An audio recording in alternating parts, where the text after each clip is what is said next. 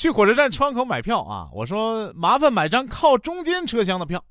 售票员问为什么，我眨了下眼睛回答：“你懂的。”这售票员麻利的敲了几下键盘，回答：“中间的票卖完了。”我很惊讶，我是第一个排队的呀。售票员对我眨了眨眼睛，回答：“你懂的。”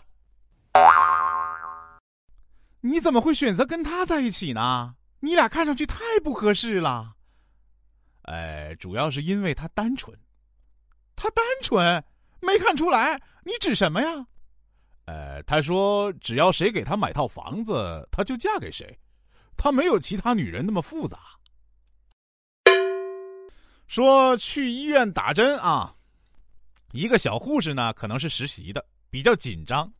拿针头扎了我十下都没找到血管，我咬着牙说道：“大姐，你姓李是吧？”他就说：“哎，你怎么知道啊？”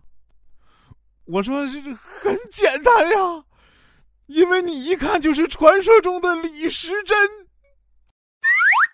说一天啊，突然发现我有大姨、二姨、四姨、五姨，却没有三姨，于是就去问我爸：“为什么我没有三姨？”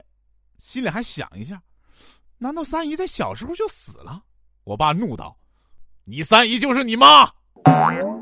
说下载了手机游戏《怪物吃糖》，居然还要提交注册才能玩，嫌烦不爽，随手添了个“你大爷的”。现在每次打开游戏都会弹出一个提示：“欢迎回来，你大爷的！”